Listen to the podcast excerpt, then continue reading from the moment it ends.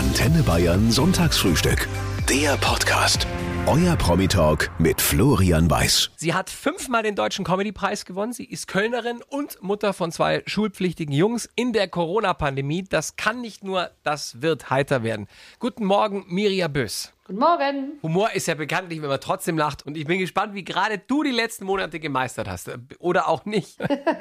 Mirja, was ist härter? 3000 Ballermänner in den Griff zu kriegen oder Grundschüler im Corona-Shutdown? Ich würde sagen B, B, B, B und ich will lösen. Das, die, äh, das andere, da hat, war man ja auch natürlich emotional nicht so verbandelt, wie man es jetzt bei den eigenen Kindern ist. Und Ja. die waren zwar betrunken, was es den Kindern wieder näher gebracht hat vom Verhalten, aber äh, ja, und es war ja auch so ein bisschen, das ist ja immer so der Punkt. Natürlich bin ich freiwillig und gerne Mutter geworden und liebe meine Kinder, aber ich wollte ja nicht das so auf den Bauch gebunden kriegen, wie das jetzt der Fall ist. Und der Ballermann habe ich ja sehr frei gewählt, irgendwie im Rahmen meiner Möglichkeiten. Also es ist schon eine große Herausforderung gerade. Wer ist denn bei euch zu Hause am lautesten? Also dein Organ kenne ich, aber das von Michi und Matti nicht, deinen Jungs? Also ich bin trotzdem immer noch die lauteste. Also heute haben, äh, gab es schon heute Morgen kurz den Fall. Also es war erstaunlich, dass meine Kinder dann genau dann, wenn ich, wenn die wissen, hm, jetzt ist irgendwas zu tun, auf einmal früh wach werden. Die können ja sonst echt lange pennen, da haben wir Glück. Aber da gab es schon den Fall, dass, ach Gott, heute hat die Mutti wieder einen komischen Tag, wurde dann zwischendurch gesagt, weil ich wieder irgendwie albern durch die Gegend sprang und meine Söhne dann sagen, ach, jetzt äh, hör, das, hör doch mal. So, aber äh, laut kann hier eigentlich fast jeder in der Familie. Das sind deine Gene. Das sind meine Gene. Man schreit die auch manchmal an und dann schreien die zurück und dann sagt man, schrei mich nicht an, wo man denkt, ja Moment, dann sagen, gucken mich meine Söhne an und sagen, Moment, du hast angefangen. Wo man sagt, ja, aber ich bin die Mutter. Und das zieht aber nicht immer. Nee. Miri, lachen deine Jungs über deine Witze? Die kriegen ja Gott sei Dank, also zu Hause, da- die sagen, es wird durchaus schon mal gesagt, Mami, das ist nicht lustig. dann trifft es aber immer die privaten Bereiche. Also in meinem Bühnenprogramm nehme ich sie ja nicht mit, weil ich finde, das ist nicht kinderkompatibel, was mir natürlich den großen Bonus ermöglicht, immer noch schlecht über meine Kinder im Bühnenprogramm zu reden, weil sie ja gar nicht teilnehmen dürfen. Äh, und ich, wenn sie größer sind, ja, ich mache es manchmal mein Neffe, ne, der Emil, der ist jetzt 15, das ist ja schon noch mal ein anderes Alter. Der ist aber auch, glaube ich, das ist eine andere Generation dann. ne? Also die, es sitzen natürlich doch schon mal jüngere Mädchen auch bei mir im Programm, aber äh, ja, nee, meine Kinder, die lachen schon mal über mich, wenn ich albern tanze oder sowas. Die gucken gerne äh, bei YouTube, dann, wenn sie mal Schulpause machen dürfen, äh, gucken sie so Fußballlieder und Mutti tanzt äh, absurd vorm Fernseher rum. Da wird auch manchmal nicht direkt geschrien, ich sehe nichts, sondern es wird gekichert, guck mal, die Alte hat sie nicht alle. Jetzt haben die beide äh, einen zückenden Kosenamen von dir bekommen. Einer, ich glaube, der ältere heißt Kopffüßler und der andere Edelprolet. Wie kam es denn dazu? Das ist ein bisschen so, also eigentlich sind beide Kinder, man sagt das ja immer über seine eigene, weil man es auch gerne möchte, aber eigentlich sind beides ganz pfiffige Kerlchen und äh, auch sehr empathische Kinder. Der Große ist aber eben so, der wahnsinnig viel nachdenkt, dem, der hat, also wenn die beide was zu Ostern bekommen, dann hat der eine das garantiert ein halbes Jahr später noch in der Verpackung, damit es nicht kaputt geht. Der macht erstmal das von seinem kleinen Bruder kaputt. Also er guckt erstmal, wie belastbar das ist. Aber der ist so immer am Grübeln und überlegt und kann ich das und muss ich noch und kannst du bitte. Und wir haben hier zwei Wüstenrennmäuse in unserem Wohnzimmer stehen. Da wird dann gesagt, Mami, kannst du denen, wenn du bevor du ins Bett gehst, noch was zu trinken geben? Das sagt er einem dann zehnmal, ne? So, und der Kleine ist, der Edelprolet, der ist eben so ein bisschen unbedarfter. Der latscht durchs Leben. Der hat so ein ganz, ganz, ähm, herzgewinnenden Ungehorsam. Also man kann ihn sehr schlecht, also manchmal kann man ihn schon bestrafen, aber der hat so einen fröhlichen Ungehorsam. Der grinst dich an und tritt dir vor Schienbein, also mental. Und äh, der kommt, also man glaubt immer, dass der Große, wenn man es jetzt schon so prognostizieren kann, ich meine, er ist ja schon im vierten Schuljahr, wird wahrscheinlich den leichteren Schulweg durch die ganze Schule machen und auch einen äh, super Abschluss machen. Und der Kleinere, der immer anfängt zu hinterfragen und sagt, ich schreibe hier doch nicht 30 Mal ein A rein, die sind doch bescheuert, ich kann doch jetzt ein A ähm, der wird vielleicht dafür ein bisschen einfacher durch den Alltag manchmal gehen. Bei euch wurde ja, äh, habe ich gehört, die 7-Sekunden-Regel auf eine 25-Minuten-Regel erweitert, Ja, ja, ja. ähm, wenn es ums Thema Essen geht. Das heißt, alles, was nicht ganz unter einer halben Stunde auf dem Boden liegt, kann noch gegessen werden. Ich nehme an, deine Kinder haben keine Allergien und sind selten krank. Das, ja, die sind tatsächlich selten krank. Äh, die sind beide haben die, die hysterische Haut ihrer Mutter geerbt, das schon dafür dazu führt, dass der eine jetzt ein bisschen mit den Masken langsam ins Hadern gerät, aber vielleicht ist es auch die Vorboten der Pubertät, dass so um Nase rum und Mund rum sich das so ein bisschen, äh, der Kleine hat so am Körper so ein bisschen empfindliche Haut, aber das kratzt ihn nicht, im wahrsten Sinne des Wortes. Es ist ihm einfach egal. Und diese 25-Minuten-Regel, also ich glaube, letztens war das, das das Mauern, was mein Sohn letztens auf der Straße gefunden hat. Das war locker, aber konnte auch ein halbes Jahr schon da liegen. Ich habe es aber zu spät mitbekommen. Es war aber auch noch im Papier. Also wir haben diskutiert es jetzt seit einer Woche aus, weil er seit einer Woche behauptet, er hat abends Bauchschmerzen und dann muss er immer an dieses alte Mauern denken. Und ich habe ja. gesagt, also, ja, wie war es? Ja, es war aber noch im Papier. So, ich habe dann hm. noch mal kurz einen Vortrag gehalten und habe gesagt, also wenn es wirklich das alte Mauern von der Straße wäre, dann hättest du nicht nur abends Bauchschmerzen. Und hm. darauf haben wir uns jetzt erstmal geeinigt. Was ist denn schlimmer, ein kranker Ehemann oder ein krankes Kind? Da trifft ja Pest auf Cholera. Das ist ja beides total unerträglich. Es sind ja alles auch Männer, die hier sind. Also kleine Männer, große Männer. Also kranke Männer an sich sind alles einfach unerträglich. Ja, und, die, und ich bin tatsächlich jemand, deswegen ist es vielleicht, wenn das Kind krank ist, noch erträglicher, weil man dann bringt man den, die liegen da auf dem Sofa und eingemummelt. Ähm, ich kann ja ganz schlecht Mitleid. Ich bin ja so mhm. eine schlechte, ich sag, das Erste, was ich sage, ja, es geht wieder weg. Und das hat mein Sohn mir auch schon mal wirklich vorgeworfen, wenn ich höre einen Knall, ein Kind schreit, nicht so schlimm, schreie ich. Und dann schreit mein Sohn mittlerweile zurück, du warst doch noch nicht mal dabei. Und das war, und das war auch so, wir hatten letztes Jahr eine große, also wir reden, glaube ich, über fast acht Zentimeter Schnittplatzwunde am Kopf, weil der Große den Kleinen auf dem Balkon ausgesperrt hatte in Corona. Also noch äh, in der Hausarrest, noch im Hausarrest und Ach, sich so wahnsinnig darüber gefreut hat, dass er beim Wegrennen sich nochmal diebisch zur Terrasse rumgedreht hat und dann wieder nach vorne und dann vor den Türrahmen gedonnert ist. Und auch dann habe ich gerufen, jetzt hört sofort auf, es geht mir schon auf den Sack, seid leise.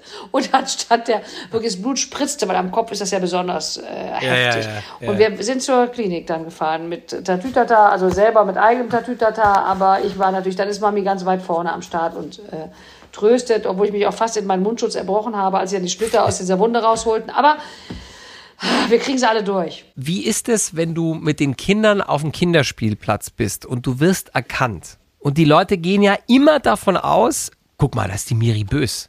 Ah, die ist bestimmt lustig jetzt. Mhm. Geht dir das auf die Nerven, wenn immer von dir erwartet wird, dass du jetzt gleich was raushaust, was irgendwie was alle zum Lachen bringt?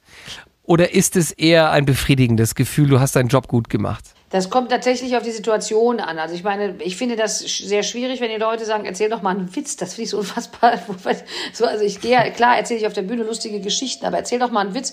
Dann habe ich auch dann, dann meinen Gegenüber mal zurückgefragt, ja, was machst du denn eigentlich beruflich? Ich bin Bäcker. Da habe ich gesagt, ja, back doch mal ein Brot. Dann, ja, ich habe jetzt gar keinen Ofen da. Sag ich, ja, hier ist auch keine Bühne. Also es war so ein bisschen, es ist ja gar nicht, ne, das ist das, ich finde, ich ähm, bin eigentlich grundsätzlich total aufgeschlossen und betrachte die Menschen, die mir auf der Straße begegnen und das mögen, was ich mache, alle als meine Arbeitgeber, weil das einfach die Leute sind, die es möglich, wenn es keinen mehr interessiert, kann ich auch einen Wollladen aufmachen, ne? Ja. Das ist ja so. Aber, was ich ganz ehrlich sagen muss, ich tue mich total schwer, wenn meine Kinder dabei sind, weil ich die gerne total aus den ganzen Sachen raushalten möchte. Die sollen selber mal entscheiden, wann sie das machen wollen, wie sie es machen wollen. Und äh, da möchte ich auch nicht fotografiert werden mit meinen Kindern. Ansonsten kann man mich auch fotografieren, wenn ich mir gerade quer eine Pommes reinschiebe. weil das ist ja, ich bin ja ein Mensch, also das ist so. Ne? Aber in meine Kinder habe ich da total, werde, werde ich auch so ein bisschen empfindlich. Und es ist auch schon ein paar Mal passiert. Ich kann es dann selber total schlecht, weil ich es auch nach wie vor doof finde. Aber wenn dann Freunde dabei sind, gehen dann schon mal Freundinnen, wenn die merken, es gab heimlich ein Foto ja. und sagen, Leute, die ist jetzt mit den Kindern, das mag die nicht. Also weil ich, meine Kinder möchte ich da, da ist man, bin ich dann auch auch Löwenmami. Also, mhm. sie sollen das selber mal sehen irgendwann, ob sie das möchten. Du, das ist auch absolut nachvollziehbar. Weil du gerade gesagt hast, du schiebst ab und zu quer eine Pommes rein, bist, gehörst du zu der Fraktion, die, ähm, die die Finger abschlecken, wenn Ketchup dranhängt und Fett, oder wischst du sie dir ab an der Hose? Ein Gemisch, je nachdem, was dran hängt. Wische ich es an der Hose ab oder ich leck's ab. Wenn ich es mag, lecke ich es ab. Es gibt ja die Phasen, wo ich manisch bin und denke, ich muss jetzt wieder ganz, ganz dünn werden. Deswegen bin ich auch so eine Jojo-Frau, wo ich dann sogar die Nutella äh, am Finger, wenn ich meinen Kindern Brot geschmiert habe, abspüle, statt abzulecken. Das habe ich aber jetzt im, mit steigendem Alter hinter mir gelassen. Ja. Das lecke ich jetzt immer ab. Über welchen Uraltwitz kann Mirja Bös bis heute sich schlapp lachen? Das fragte Heiko aus Grafenau über die Antenne.de Studio-Mail. Gibt's da einen? Ich bin ein wahnsinnig großer Loriot-Fan und äh, es gibt, ich weiß gar nicht, der, der, da gibt es einen Sketch von Loriot, wo, der, wo Loriot als Maskenbildner Evelyn Hamann schminkt und immer ganz andere Namen zu der sagt. Und der kommt immer zum Klimperkasten rein und sagt, mit mir kann man es ja machen, mit mir. Also es gibt so, bei bestimmten Loriot-Dingern drehe ich dann schon durch, wenn ich sie höre. Muss man super kochen können, ähm, wenn man in der Jury einer der erfolgreichsten Kochshows Deutschlands sitzt? Oder mogelt sich Miria Bös, die heute Gast im Antenne Bayern Sonntagsfrühstück ist, da irgendwie so durch? Nein, da muss man nicht super kochen können. Das ist ein, ich habe das Paradebeispiel. Ich habe gestern gesagt, heute Mittag mache ich mal einen Braten. Ich weiß gar nicht, was mich geritten hat, diesen Satz überhaupt abzusondern.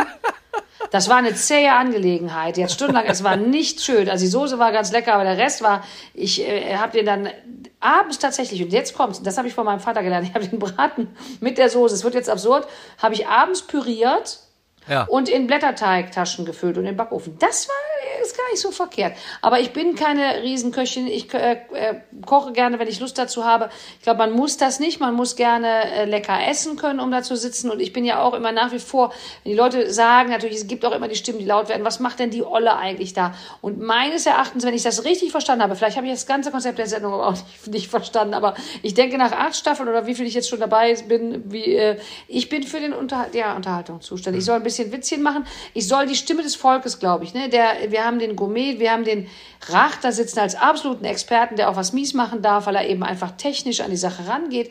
Dann haben wir den Gourmand, wie er sich selber bezeichnet, der Kali, der auch wirklich ja nun wirklich schon viel gegessen hat in seinem Leben.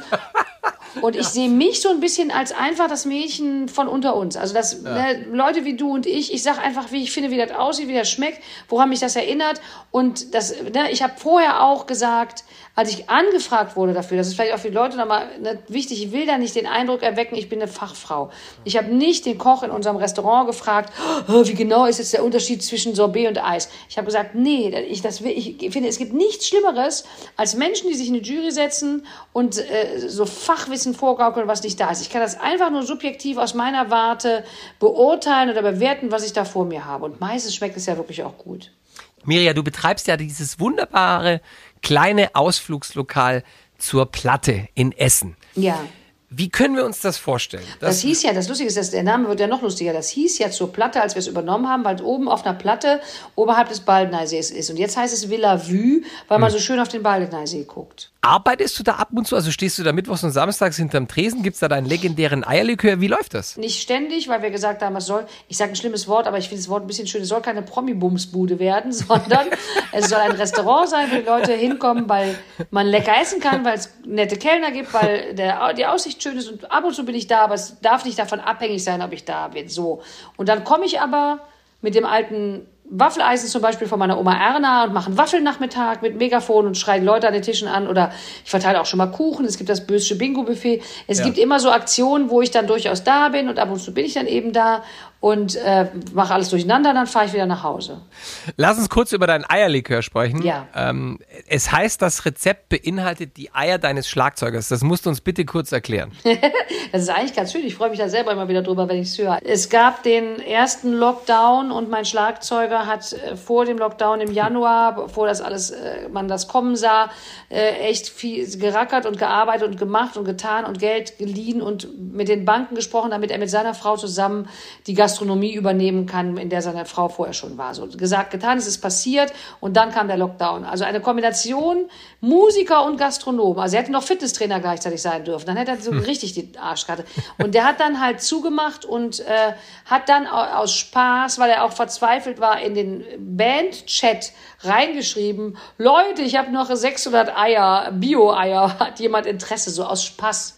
Ja. Und ich habe einfach Tante Petes geantwortet, ich nehme sie alle.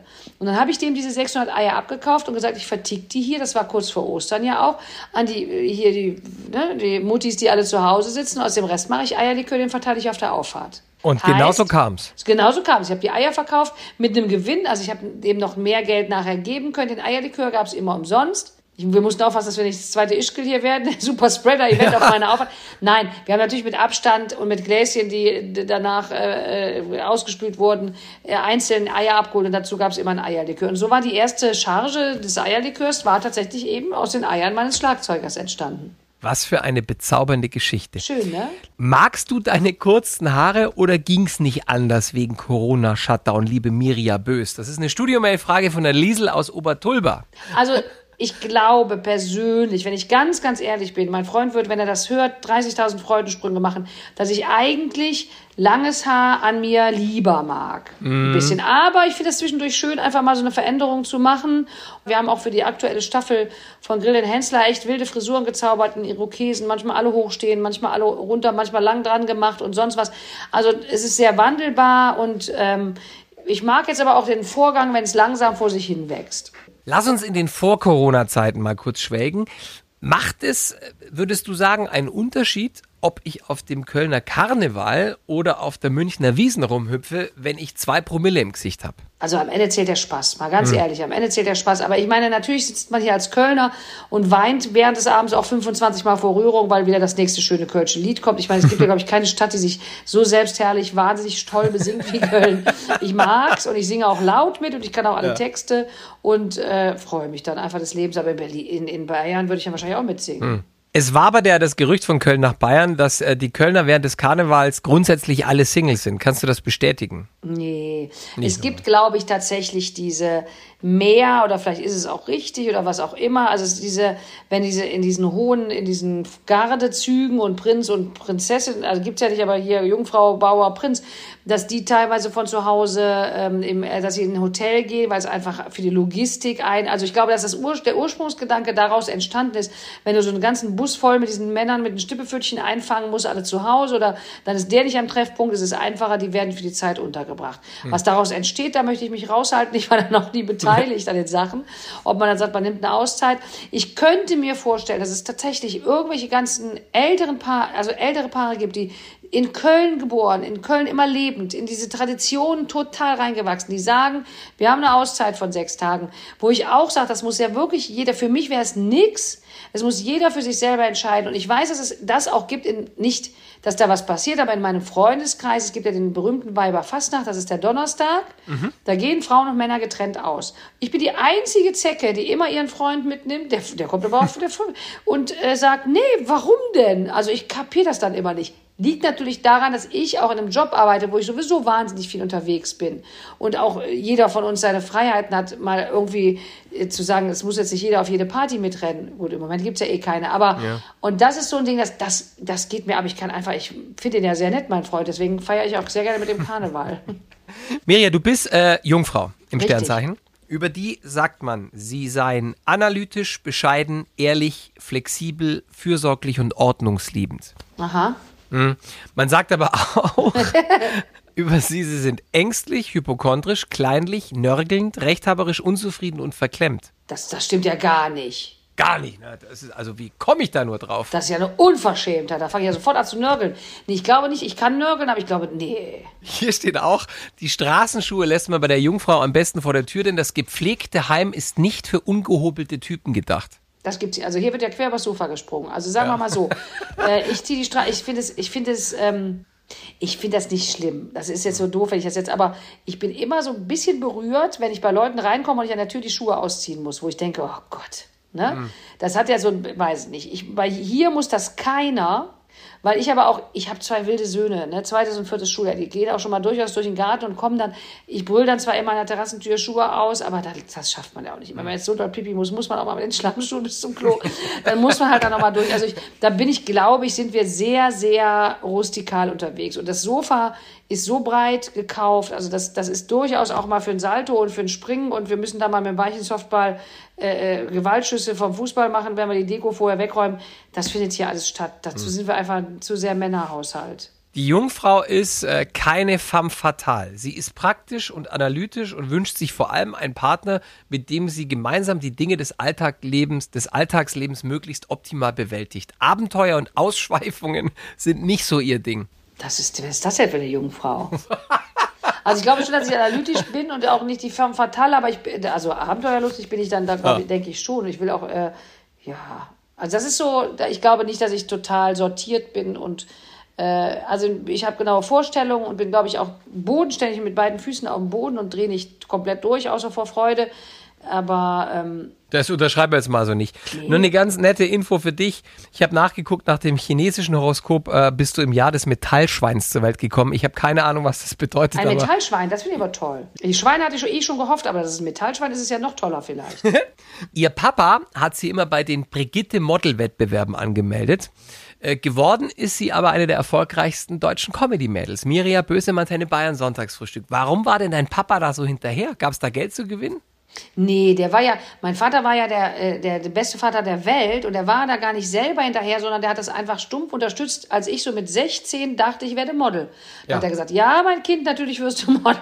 Also ich glaube, dass der eigentlich, eigentlich war es ganz perfide. Eigentlich hat mein Vater natürlich damals schon ganz klar geblickt, das wird niemals was. Also schicken wir die Fotos ruhig weg. Wir haben auch nie eine Antwort gekriegt von Brigitte. Und ich habe lustigerweise jetzt am Speicher meiner Mutter, als ich was mitgenommen habe, damit die ein bisschen mal Platz kriegt, noch einen original Bilderrahmen gefunden mit so ganz lassiven, also es war nicht lassiv, ich hatte einen äh, grünen Pullover an und dat, aber dachte ich wäre lassiv und ähm, mir das Haar so und weiß genau, mein Vater hat diese Serie geschossen und er hat das immer unterstützt, der hat mir im, im, im Keller so ein kleines Fotostudio aufgebaut, aber ich glaube im Grunde seines Herzens wusste der, das wird ja nichts, deswegen können wir da ruhig mitmachen, denn ich glaube, der hätte sich angefangen Sorgen zu machen, wenn es wirklich geklappt hätte. Weiß denn die Zeitschrift Brigitte, dass es diese, also dass du das mal versucht hast? Ich meine, jetzt als du dann prominent geworden bist? Nee, ich glaube nicht. Also ich habe das natürlich im Bühnenprogramm erzählt. Das wäre natürlich mal interessant zu recherchieren, aber es ist in der Tat ja wirklich lange her. Also diese Fotos existieren auch noch, aber ich habe die damals wirklich an die Brigitte geschickt. Es wäre natürlich wahnsinnig lustig, wenn man da mal irgendwann rausfinden würde, also dass es da irgend, durch irgendwelche Hände gegangen ist, aber ich befürchte, die sind einfach in den Schredderer gefallen, die Fotos. Ich glaube, du bist da, wo du heute bist, ohnehin besser aufgehoben. Ja, wahrscheinlich schon. Ich meine, du warst ein Lehrerkind, haben wir vorher schon drüber gesprochen. Hat es eigentlich Vor- oder hat es Nachteile, wenn man Lehrerkind ist in der Schule? Also Vor- und Nachteile, sage ich jetzt mal, weil Vater war ja Mathelehrer und mein Bruder war auch so ein Mathe-Über, ist so ein Überflieger in Mathe immer gewesen in der Schule. Und wenn die mich dann im Schwitzkasten hatten beim Mathe-Lernen von der Mathearbeit und ich bin an Mathe genauso rangegangen wie an alles andere im Leben, relativ unorthodox. Und äh, wenn mein Bruder, mein Vater mit mir gelernt hatten, dann habe ich immer geweint am Ende und war klatschnass geschwitzt. Und meine, meine Mutter hat mich abends immer zur Seite genommen. Weißt du was, setz dich einfach morgen neben irgendjemand, der es kann und schreib ab im Notfall. So.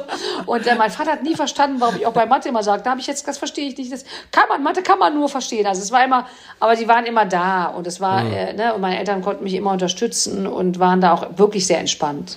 Also es klingt, so wie du das erzählst, klingt es nach einer wundervollen Kindheit, die Das du stimmt. hattest. Hatte ich auch. Haben deine Eltern alles richtig gemacht. Es gibt prominente Menschen, denen ist es unglaublich peinlich, wenn Sachen aus ihrer Kindheit ans Tageslicht kommen. Mirja Bös gehört dazu nicht. Der ist es quasi wurscht, glaube ich, ne? Ja, Es gibt da nämlich dieses Tagebuch über deine ersten Kusserfahrungen. ja.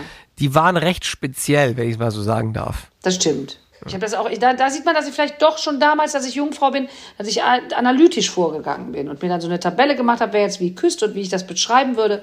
Das war ja doch so ein bisschen analytisch dann. Du hast ja auch, ich habe es jetzt nicht mehr im Kopf, aber vielleicht hilfst du uns kurz auf die Sprünge.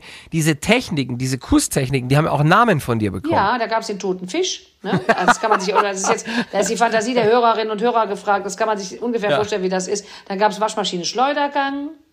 Dann gab es den Leguan, der so einmal ganz schnell mit der Zunge hinten reinknallt und, Ja. ähm, und noch diverse andere, die ich jetzt gar nicht mehr alle im Kopf habe. Aber das waren so die Hauptkusstypen, die ich äh, katalogisiert habe. Hm.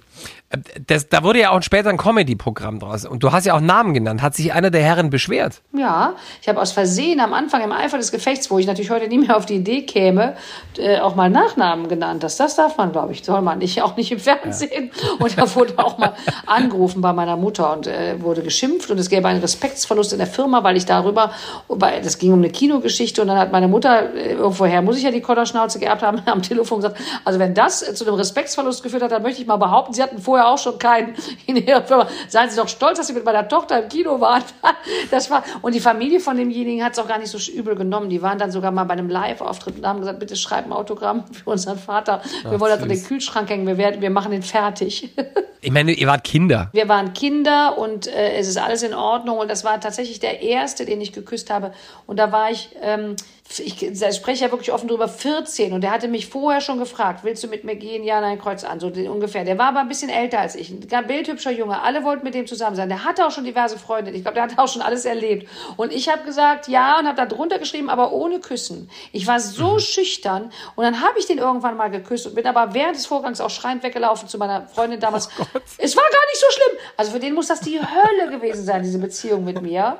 Und der, mit dem habe ich mich aber da ganz stark drüber ausgesöhnt. Also wir haben gesagt, ey komm, wir lachen drüber. Am Ende gab es ein Happy End, weil du hast einen Mann an deiner Seite, der mit dir sogar zwei Kinder in die Welt gesetzt hat. Ich Ja. würde sagen, so viel falsch gemacht hast du nicht. Nee, das geht doch eigentlich. Heute Höhe und morgen auch, so heißt das neue Programm von Comedian Mirja Bös aus dem Rheinland. Damit geht sie auf Tour. Es wird ein paar Open Airs geben im äh, Sommer und dann die Hallen ab Herbst. Heute ist sie zu Gast im Antenne Bayern Sonntagsfrühstück. Mirja, mach doch mal ein bisschen, mach uns doch mal ein bisschen mundwässrig, was du vorhast mit uns.